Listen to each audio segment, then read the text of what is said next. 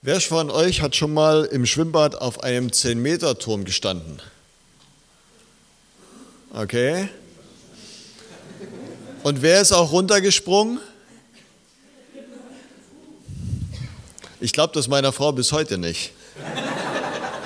Die erzählt das immer, aber ja.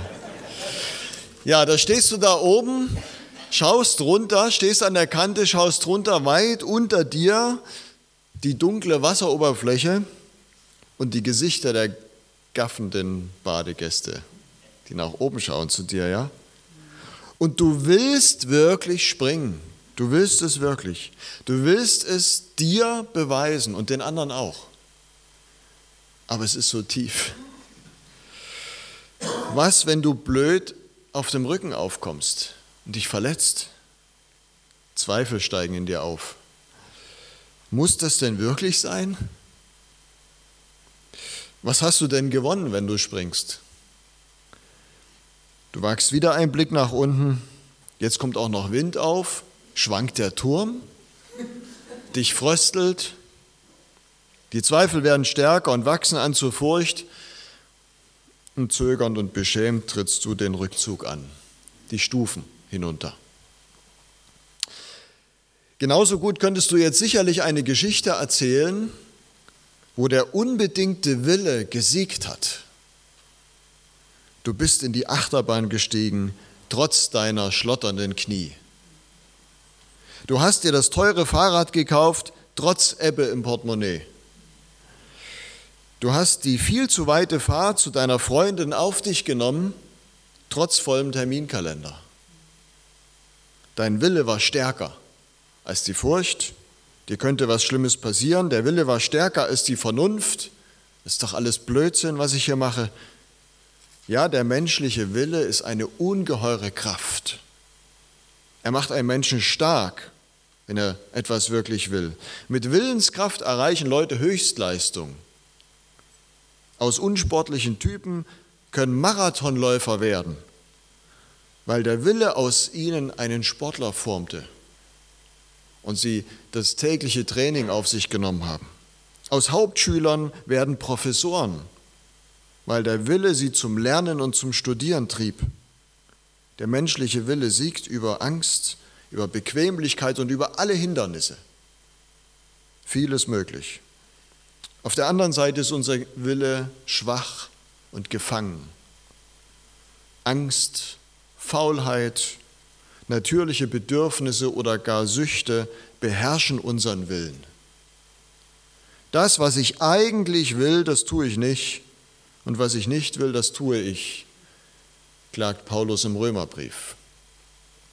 Und Jesus Christus kämpft genau diesen Kampf. Er kämpft ihn mit uns und er kämpft ihn für uns.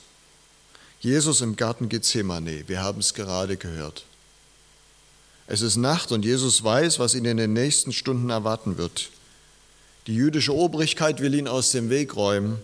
Sein Tod ist beschlossene Sache. Jesus wusste das und er hat diesen Weg des Leidens selbst gewählt. Er hatte sich dieses Leben genau so ausgesucht. Er war in die Welt gekommen nur aus diesem einen Grund, den Menschen Gottes unerschöpfliche Liebe vor Augen zu malen. Das war seine Mission, sein unbedingter Wille. Und er hatte es selbst vorausgesehen, zu was das führen würde. Er hatte es auch seinen Freunden vorausgesagt. Der Menschensohn muss viel leiden. Genauso wie er lieben muss und gar nicht anders kann, so muss er auch leiden.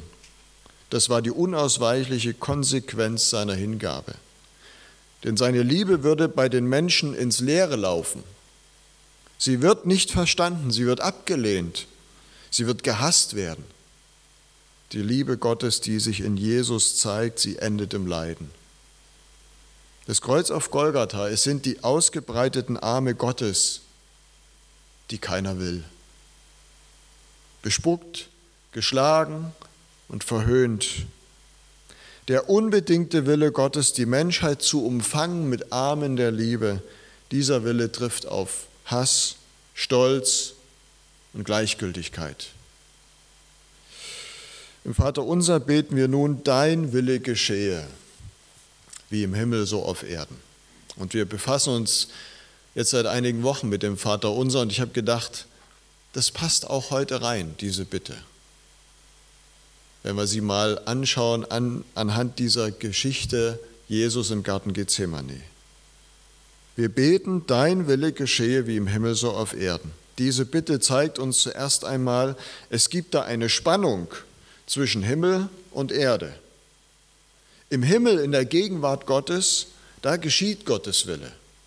Da ist Gemeinschaft, da ist Gerechtigkeit und Güte. Auf der Erde aber ist das nicht selbstverständlich. Sonst müssten wir ja nicht beten, dein Wille geschehe. Und es kann uns nicht egal sein, dass Gottes Zuwendungslust kaum jemanden bewegt dass sich so wenige Herzen dafür öffnen, dass diese Liebe so wenig Raum bekommt, auch mitten unter uns. Ich muss gestehen, mir ist es auch oft egal. Mein Kopf ist durcheinander, mein Herz ist betrübt, mein Terminkalender ist voll. An Zeit fehlt es uns vor allem dort, wo es uns am Wollen fehlt, hat jemand mal gesagt. Und nun haben wir Jesus vor Augen. Meine Seele ist betrübt bis an den Tod, sagt er, klagt er. Schweiß rinnt ihm von der Stirn, er zittert am ganzen Leib, er hat Angst angesichts der Schmerzen, die ihm die Menschen zufügen werden. Er ist traurig angesichts des Abschieds von seinen Freunden, der ihm nun bevorsteht. Tod ist immer ein Abschied.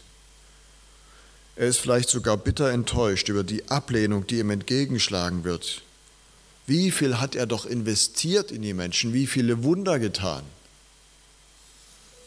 Sein eingeschlagener Weg wird ihm in dieser Stunde immer unklarer und zweifelhafter. Er könnte ja auch mit einigen Schritten an der Gartenmauer sein, einfach durchs Tor verschwinden. In wenigen Augenblicke wäre er vom Dunkel verschluckt und in die judäische Wüste abgehauen, in Sicherheit, das waren wirklich nur einige Schritte, so wie von hier zum Lindenpark. Und dort in der Wüste würde er bei den Outlaws, bei den Ausgestoßenen und völlig Verarmten, die dort hausen in Höhlen, da würde er eine Bleibe finden, vorerst. Die würden ihn aufnehmen. Irgendwann könnte er weiterziehen und im Ausland nochmal ganz neu anfangen. Solche Gedanken könnten Jesus durch den Kopf gegangen sein.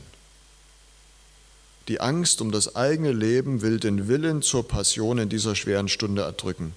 Das Leiden will die Leidenschaft töten. Das macht Jesus jetzt durch. Bist du schon mal bitter enttäuscht worden? Ich meine nicht von der Deutschen Bahn oder von irgendeinem Amt, sondern bitter enttäuscht von einem Menschen, dem du vertraut hast den du geliebt hast. Bitter enttäuscht von einem Glaubensbruder, der dir ein Vorbild war. Enttäuscht von der Gemeinde, von deiner Kirche, in der du zum Glauben gefunden hast. Du hattest Leidenschaft für sie. Du hast dich eingesetzt.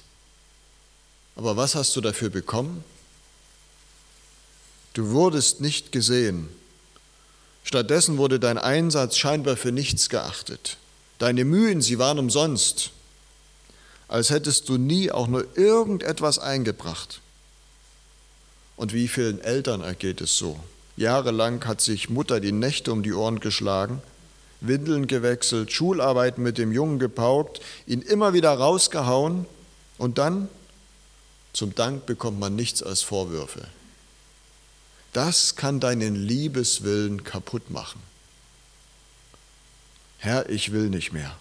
Ich kann auch nicht mehr. Und Herr, was bringt eigentlich das Beten und das Glauben und das Lieben? Meine Leidenschaft, sie bringt mir nur Schweiß und Tränen ein. Der ganze Einsatz, er lohnt sich nicht. Ich fühle mich wie ausgepresst. Wusstest du das? Gethsemane, so wie der Garten heißt, heißt auf Deutsch Ölpresse, ausgepresst. Und hier, genau hier ist Jesus. Und er liegt da auf seinem Angesicht und betet, Herr, wenn es irgendwie sein kann, dann lass diesen bitteren Kelch an mir vorübergehen. Es ist genug. Jesus ist dein Bruder in deiner Enttäuschung, in deiner Bitterkeit. Und wenn dich keiner mehr versteht, er tut es. Und Gott sei Dank lässt er nicht seine Angst und seinen Schmerz gewinnen. Er flieht nicht ins Ausland und gründet etwa Familie, so wie das manchmal schon im Spiegel stand und im Roman von Dan Brown. Jesus ist nach Indien ausgewandert, hat Maria Magdalena geheiratet und sie lebten glücklich bis ans Ende ihrer Tage. Nein, er hat nicht an sich gedacht. Er lässt die treulose, schlafende Jüngergemeinde nicht im Stich. Er zeigt den hohen Priestern nicht die lange Nase und sagt, ihr könnt mich mal, ich hau ab. Nein, er betet, Vater, willst du, so nimm diesen Kelch von mir, doch nicht mein, sondern dein Wille geschehe. Und der Wille des Vaters ist, dass er gemeinsam mit seinem Sohn ins Dunkel geht, in die Hölle geht, in die letzte Einsamkeit, in die Abgründe menschlichen Hasses und abscheulichster Sünde. Der Wille Gottes ist, dass er den Giftbecher des Hasses und der Ablehnung austrinkt. Ist das pervers? Ist das masochistisch? Nein, es ist die letzte Konsequenz seiner Hingabe. So weit reicht sein unbedingter Wille, die Menschheit zu erlösen. Schlagt ihr mich, dann schlage ich nicht zurück. Bespuckt ihr mich, dann haue ich nicht ab. Tötet ihr mich, dann lasse ich sogar das zu. So lange, bis ihr mir endlich glaubt. Meine Liebe ist durch nichts zu erschüttern. Herr, willst du das wirklich? Ja, genau das will ich. Aber ich habe das nicht verdient. Ich weiß.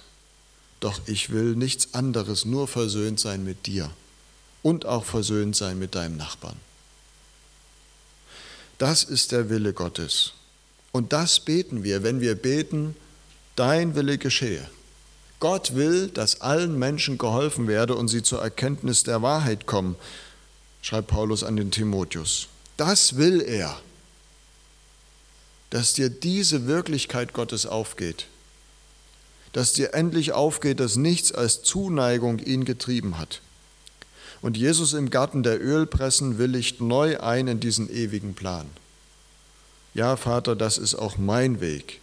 Nicht meine Angst, nicht meine Fluchtreflexe, nicht meine Enttäuschung, sondern dein Wille, die Menschheit mit Liebe zu überwinden. Dafür lebe ich und dafür sterbe ich. Die Versuchung war groß. Ja, Jesus spricht in dieser Nacht von Versuchung die Versuchung, alles hinzuschmeißen. Und wenn selbst er davor nicht gefeit war, dann darf mich das trösten.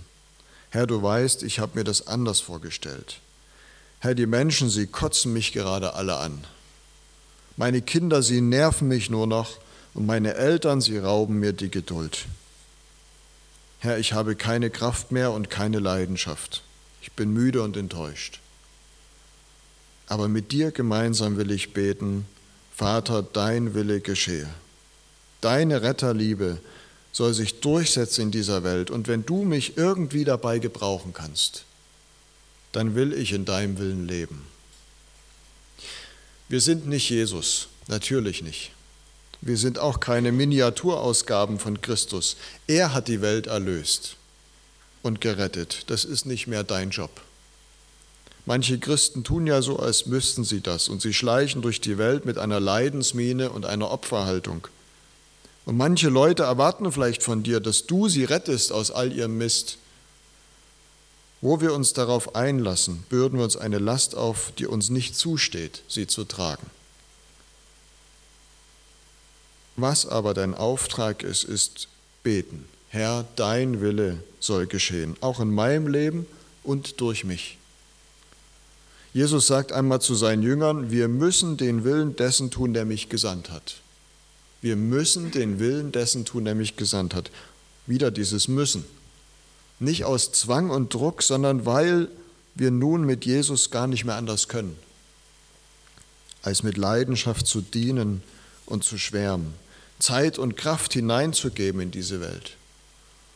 Mein Wille will das oft nicht. Mein Wille will das oft nicht. Mein gleichgültiges Herz auch nicht. Und mein bequemer Leib hat oft keinen Bock. Aber Gott hat Leidenschaft. Sein Wille will immer. Und sein Wille ist jetzt auch meiner. So sehr, dass ich mich und meine Furcht und meine Faulheit auch mal vergessen kann. Zurück zum Anfang. Stell dir vor, du stehst auf diesem 10-Meter-Turm. Es ist alles wie vorhin. Du hast Schiss, du hast keine Lust, du willst nicht. Aber da unten im Wasser, da kämpft ein Mensch ums Überleben. Ehe du zu Fuß über die Stufen unten bist, könnte es zu spät sein. Der Wille zur Rettung drängt dich und du springst. Und du tauchst ein in die Fluten und du tauchst auf neben diesem Menschen und ziehst ihn raus. Wenn wir beten, dein Wille geschehe, dann danken wir dafür, dass Gottes Retterwillen uns rausgezogen hat aus Hoffnungslosigkeit und ewigem Tod. Und wir machen uns nun bereit, mit ihm zusammen in diese Welt einzutauchen und neben den Menschen aufzutauchen. Die Liebe Gottes drängt uns, nicht mein Wille, aber seiner. Amen.